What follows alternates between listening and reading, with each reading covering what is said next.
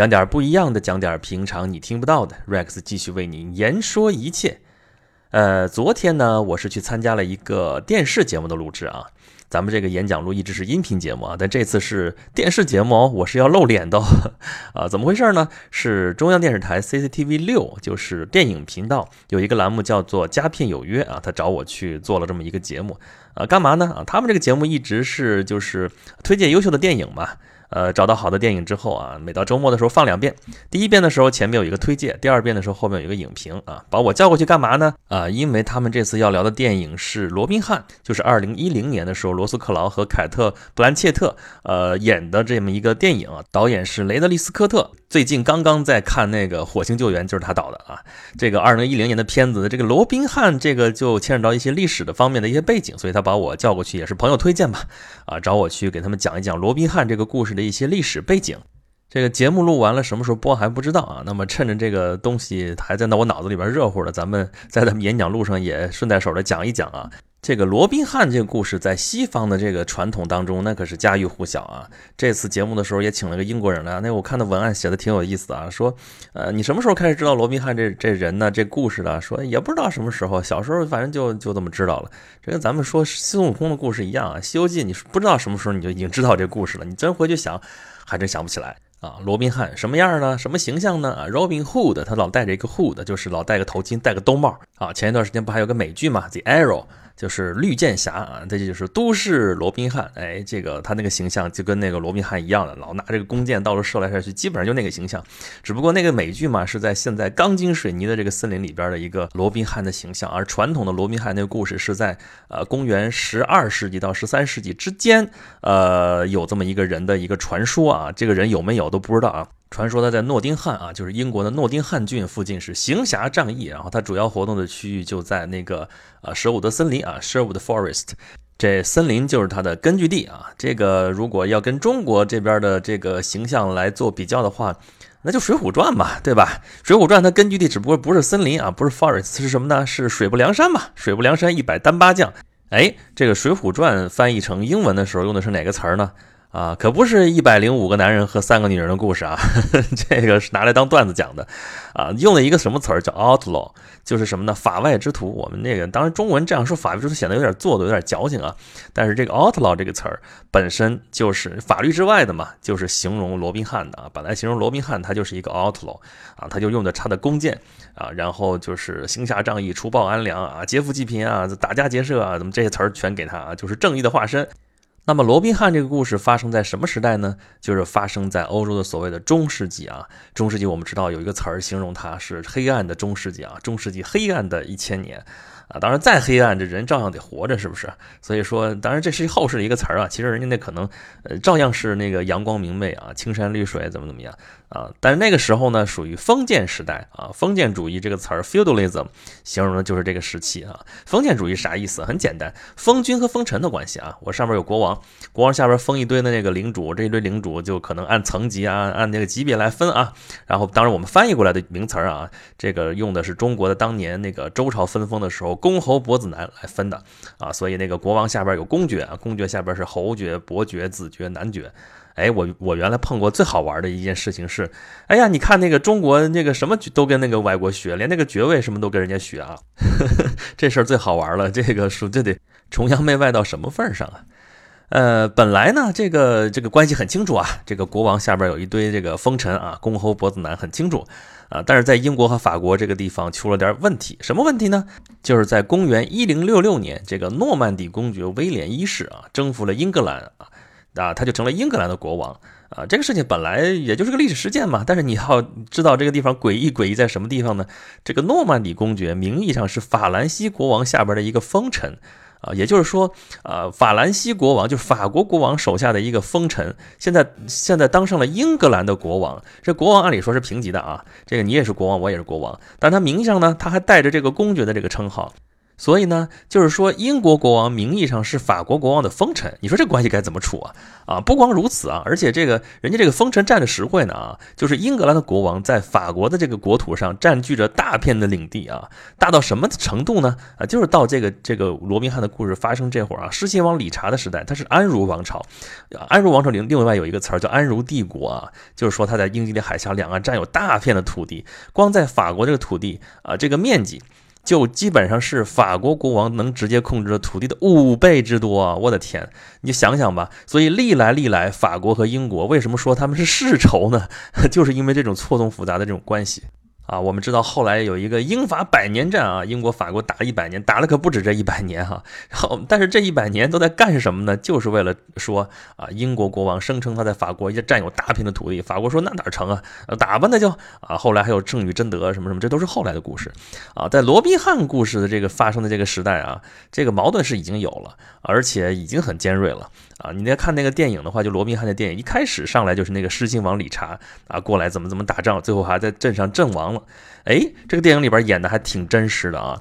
在那个罗宾汉的传统故事当中啊，这个理查德这个国王啊，Richard the First 啊，理查一世啊，啊，有个外号叫狮心王啊。什么叫狮心王？Lion Heart 啊，他把狮子的心脏给吃了。有两个传说，一个是他小的时候，十几岁的时候就找不着这小孩了啊，十几岁啊这。啊，结果到森林里边找，说是怎么回事啊？别让狼给叼了，别让狮子给……哎，还真看见他跟狮子在一块儿啊！这个是他枕着狮子在那呼呼睡大觉呢。哎，再一看，那狮子已经是尸体了，他把那个狮子的心脏给掏出来就给吃了。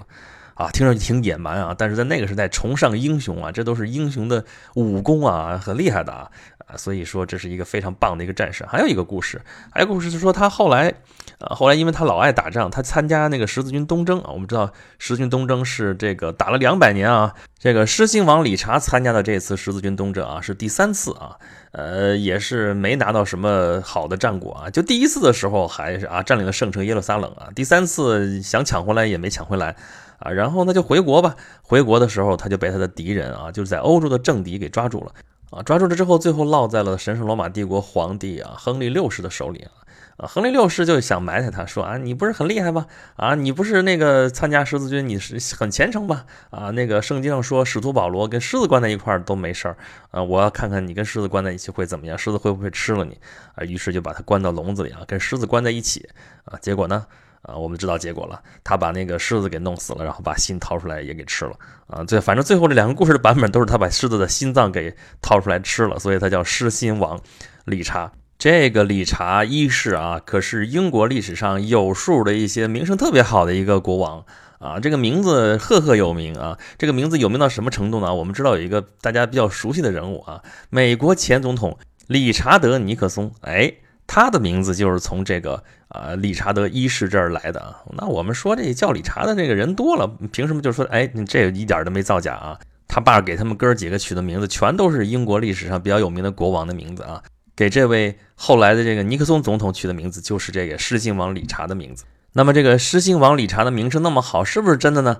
啊，应该这么说啊，他确确实实是一个中世纪非常伟大的战士啊啊！后来的骑士文学都是以他的这个形象啊，说他是一个典范啊啊！他在那个东方的时候，就是在那个十字军东征的时候，跟那个萨拉丁王，就是那个穆斯林的萨拉丁王，是一时瑜亮啊，互双方互相惺惺相惜啊，也是一个呃非常典型的一对 CP 吧啊！但是他作为国王，其实还是挺糟糕的。你想，他是。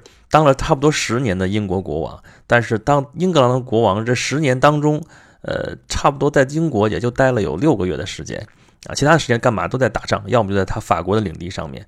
而且英格兰对他来说是个什么地方呢？就是他能够 收钱的地儿，收税、收税、收税，然后打仗、打仗、打仗，这就是他的一生啊！他是一个非常伟大的战士、统帅，这都没问题。但你说他是一个伟大的国王啊？从治理国家的角度来说，他是不及格的啊！但是，呃，他就是英国历史上名声最好的国王之一啊！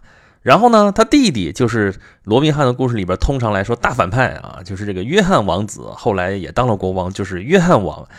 这个国王跟他哥哥正好相反啊，这是英国历史上最最最最不受欢迎的国王之一啊。不受欢迎到什么程度呢？就是大家看吧，这个英国国王的名字啊，通常都是重复使用的啊。比如说刚说这个理狮心王理查啊，理查德啊，理查一世，他是理查一世啊，后边还有理查二世、理查三世啊，也就是理查的这个名字在英国国王当中用了三回。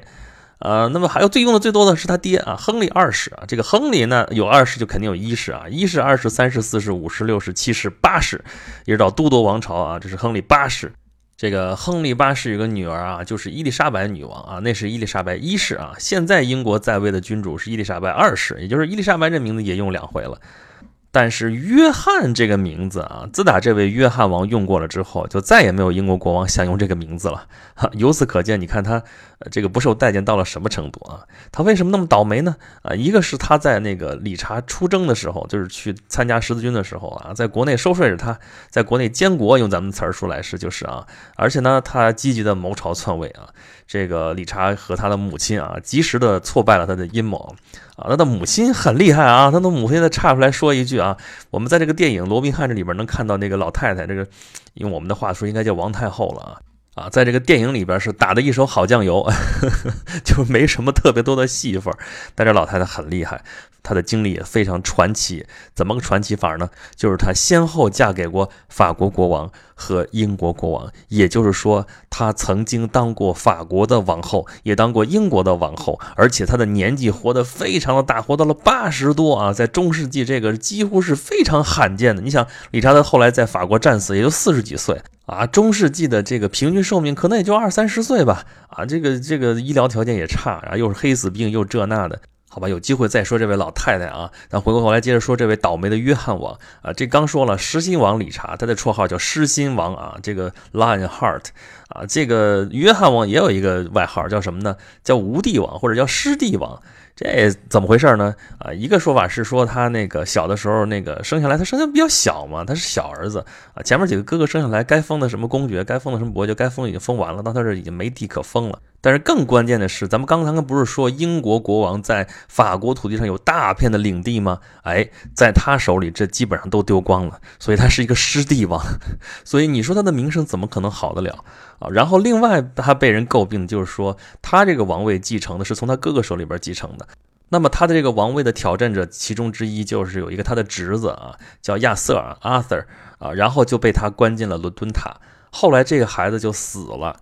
啊，其实没有直接的证据证明是约翰王下令，或者说他去把他杀死的。但是呢，这个最大的嫌疑人可不就是他吗？啊，这个，所以他这个名声也不好。啊，莎士比亚有一部戏就叫《约翰王》，讲的就是这个倒霉国王的故事。这是历史剧，也是悲剧了。那么，约翰王还有一件事情特别有名，什么呢？啊，今年是二零一五年啊，八百年前，就是一二一五年的时候啊，六月十五号。就是大宪章签订的日子，这个大宪章八百年，英国这一年就在庆祝啊，怎么怎么着出纪念币啊，又各忙各着各样的活动，怎么怎么着的。哎，这个大宪章就是在约翰王手里签署的啊，虽然他签署了之后拒不执行，但是这日子落在他头上。你说大宪章，你甭管说他多进步，那是从那个底下老百姓或者底下贵族的角度来说是这样的，但是对于英国国王来说，这不是什么好事儿啊，这是要分他的权啊，要限制他的权利的，所以这个国王也够倒霉的。这就是罗宾汉时代最著名的两个国王啊，这个后世的评价是一正一反，完全是截然相反的两个国王。然后，但这个时代对这个老百姓来说，那是最惨的一个时代啊！你甭管是这个好国王当政，还是这个坏国王当政，好国王他打仗也是要收费啊，只不过大家可能交的心甘情愿，我为了圣战嘛，对吧？然后国王又是这么好的一个人，对不对？啊，包括这个罗宾汉里边的故事也是啊，要反抗这个约翰王子，就后来这个约翰王，还有本地的一些治安官怎么怎么样，这些坏人啊，他们都是坏人，老百姓就很简单吧？这个善恶就分得那么简单，靠谁呢？啊，也是靠那个这个这个中间的一个很主要的情。情节就是利查国王从外边回来了啊，就是他被那个赎出来了，被释放了啊，回到了自己的祖国啊，这回到了本土，然后怎么怎么着，帮着那个罗宾汉怎么着就对付这帮坏人，这样的故事，哎，这故事大家是不是有点有点情节有点熟悉呢？啊，这跟《水浒传》一样啊，《水浒传》后来是受招安，也是皇帝是好的，竟被底下人念歪了嘛，对吧？所以说这跟这个罗宾汉的故事跟这个《水浒传》意思一样的，只反贪官不反皇帝啊啊！其实这个皇帝也不怎么样，这个这个国王也不怎么样啊，他打仗打的确实大，让大家心服口服啊，这个心甘情愿的跟着他送死都没问题。但是这横征暴敛这个事儿，他又不管国内这些事务，这个这个理查一世其实也不是个好国王。但不管怎么说吧，在那样的一个时代里边，有这么一个行侠仗义的人物，那能出现，好歹是寄托了底层人民的一些愿望啊。这跟我们现在看这些超级英雄的感觉是一样的啊。只不过罗宾汉是冷兵器时代啊，中世纪的超级英雄啊，他用的是什么武器呢？弓箭啊。这弓箭这个事儿在英国是很重要的一个武器啊。这个英格兰长弓手，这个在中世纪的时候所向无敌啊，是非常可怕的一股力量。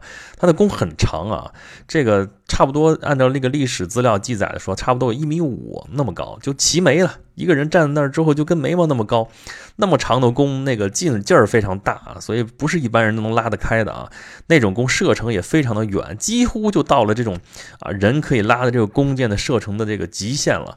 啊，这个他射箭的时候，那个一般在战场上用的时候，不是是直接瞄准人的啊，就是朝天射的，靠那个抛物线，嗖上来从这过去，啊，直接像一个箭雨一一般就落在了敌人的那个这个身上啊。这有一个什么好处呢？就是中世纪，尤其是跟欧洲大陆上这些国家打仗的时候啊，啊，他们的战术基本上就盾牌墙啊，那拿一堆盾牌前面挡上，你射箭射吧，我又有盾牌啊，穿的那个厚厚的铠甲，怎么怎么着。但这个英格兰长弓兵，这个长弓箭，这个一射出来，好家伙，都是从上边往下搭，这个上边的这个防护就比那个正面的就少多了。所以说，这个杀伤力非常的厉害。所以，为什么英法百年战打到那么长时间，而且这个很长一段时间啊，绝大多数时间都是英国占上风呢？就是因为这个英格兰长弓手。但其实对英国人来说，这也是没有办法的事情啊。哦，那个英国没有那么多马，怎么办呢？那就大力发展这种长弓兵。哎，这个长弓兵大行其道的时候，就是他们的黄金时代，其实是在这个罗宾汉时代往后那么两三百年啊，才开始才是顶峰或者怎么怎么样的时候。但是呢，罗宾汉是之前的一个传说中的人物，他就成了这个长弓手的一个代言人。啊，所以他的故事就越传越神，越传越神啊，就非常具有神奇色彩啊啊！而且他这传来传去，他的同伴也有了，什么小约翰，什么呃这个塔克修士之类这样的人，哎呀，然后也有女朋友了，这个玛丽安怎么怎么样，其实都是后来才有的这些人物加进去的啊。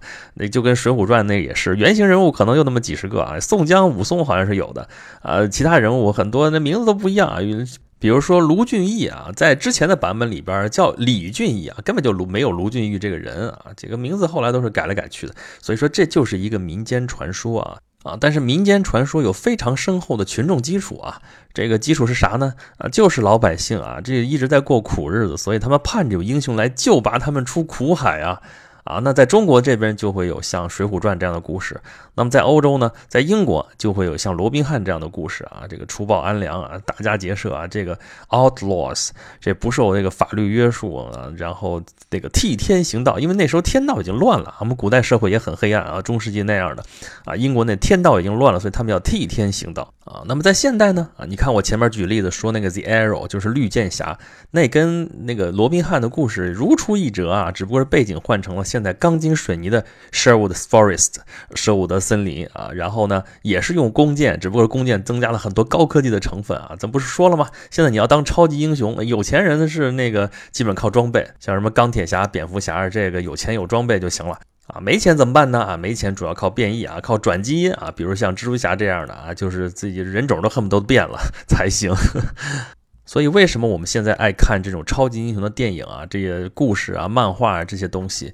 啊，其实其实是因为我们那个内心当中有一个非常深厚的一个呃心理上的一个原因啊，一个基础啊，这个原因啊，在过去的时候，呃，就是靠《水浒传》啊，什么罗宾汉啊这样的故事来满足的。在现在这个时代，已经不是冷兵器时代了，已经不是中世纪了，已经没有国王、没有皇帝的时代了。然后大家可能就是靠这种超级英雄的这些故事来释放出来的啊，这是一个心理的一个诉求。也正是因为有着同样的这种心理基础，所以像罗宾汉这样的故事，你别看啊，这个你要真纯讲这个故事的话啊，历史背景中世纪多么多么不熟悉啊，但是在现在讲起来，照样是故事引人入胜，还是很吸引人的，也值得大家去了解了解、研究研究。好吧，咱们今天罗宾汉就说这些啊。这个至于我这个电视节目什么时候放，这个我也还不知道呢。大家关注这个我的微信公众号“轩辕十四工作室”，我到时候会给大家通知的啊啊！而且是节目组跟我说，说快开播的时候是会在微博上艾特我，那我微博上到时候会转发的啊。微博是啥？微博是什么？我叫轩辕十四 Rex 嘛，微博自然也叫这个名字啊。别问我为什么叫轩辕十四 Rex，咱们节目前面已经说过了。好吧，咱们今天就说这些吧。哦，对了啊，快到圣诞节了啊，又快到圣诞节了啊。这个 Rex 准备了一点小小的东西啊，不是不不能算礼物啊，有点特别的一些东西。但是你只能关注了我的微信公众号“轩辕十四工作室”之后啊，到时候会给大家推送是什么东西呢？大家到时候仔细听就好了。好，拜拜，咱们下次再见。